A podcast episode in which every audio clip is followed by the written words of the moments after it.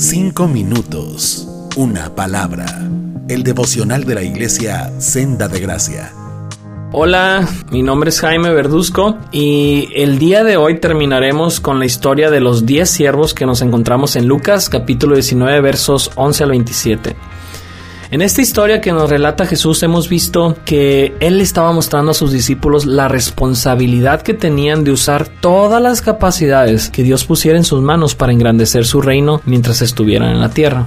Y la vez pasada veíamos que en la historia el rey fue muy generoso con quienes fueron fieles con los recursos, pero con quien fue infiel le mostró que no tenía excusa para uh, haber sido negligente y pasivo. Y al final de la historia, el rey decide darle lo que tenía el siervo infiel a un siervo fiel. Y termina con esta afirmación. En el verso 26 lo podemos ver. A los que usan bien lo que se les da, se les dará aún más pero a los que no hacen nada, se les quitará aún lo poco que tienen. Mira, a veces el peor pecado no es hacer algo escandalosamente mal, sino hacer absolutamente nada para Dios con tu vida. Aquí Jesús nos está enseñando a no malgastar nuestras vidas en la pasividad. Dios nos ha dado una vida llena de oportunidades para servirle, para reflejar su amor, su bondad, su salvación a este mundo roto. Y cuando nosotros decidimos ocultar nuestras vidas, guardándolas en la comodidad, en el ocio o en el placer desmedido, es como si alguien decidiera ocultar una medicina que sana el cáncer por flojera de ir y ponérsela a los niños que están muriendo de cáncer. Es un crimen. Malgastar nuestras vidas es un crimen para Dios. No importa lo poco útil que te sientas, para Dios tú tienes un potencial en Cristo enorme para sanar esta humanidad. No malgastes tu vida por apatía, por flojera, por pasividad o por comodidad. No la malgastes, porque aún la poca vida que sientes en tu comodidad te será quitada si no te activas para Dios. Eso es lo que nos enseña esta historia. ¿Qué le vamos a contestar a nuestro Señor cuando le tengamos que dar cuentas de nuestras vidas y nos pregunte, ¿qué hiciste con lo que te di?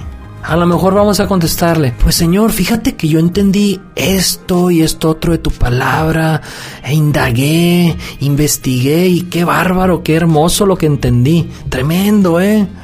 Pero Él te va a mirar a los ojos y te va a preguntar, ¿qué hiciste con lo que te di? O a lo mejor vamos a contestarle que leímos la Biblia completa 20 veces, que nos aprendimos 3.000 versículos de memoria, que fuimos a mil estudios bíblicos o que leímos 10.000 libros. Pero Él seguirá preguntándote, ¿qué hiciste con lo que te di? ¿Qué hiciste con lo que te di? ¿Qué hiciste con el conocimiento que te di, con los dones que te di, con los talentos que te di, con los recursos que te di, con la posición de influencia que te di, con las oportunidades de servir que te di, con las habilidades que te di, con el tiempo que te di, con la salud que te di? con la familia que te di, con el matrimonio que te di, con los hijos que te di, con el ministerio que te di, con la fuerza que te di, con la vida que te di. ¿Qué le vas a responder cuando Él te haga preguntas como estas? Ahora, si tú estás empezando a sentirte como el siervo más infiel de los infieles, déjame decirte que hay una buena noticia. El rey aún no ha regresado. Los siervos infieles pueden volverse fieles. No es demasiado tarde.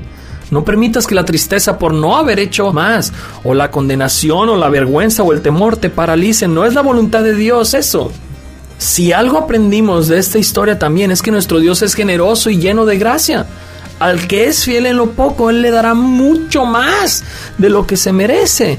Y tú todavía puedes ser fiel en lo poco. ¿Qué cambios necesitas hacer en tu vida para empezar a usar mejor lo que Él ha puesto en tus manos? Para ser fiel en lo poco. Si quieres que Dios te hable, contéstate esa pregunta. ¿Qué cambios? Y sabes que te animo a empezar con algo desde hoy, aunque te parezca pequeño. Inicia con algo. Inicia con algo. Da un paso para servir a Dios. Tú y Él saben que puedes empezar a hacer para ser más fiel en esto. Dios te bendiga. Cinco minutos. Una palabra.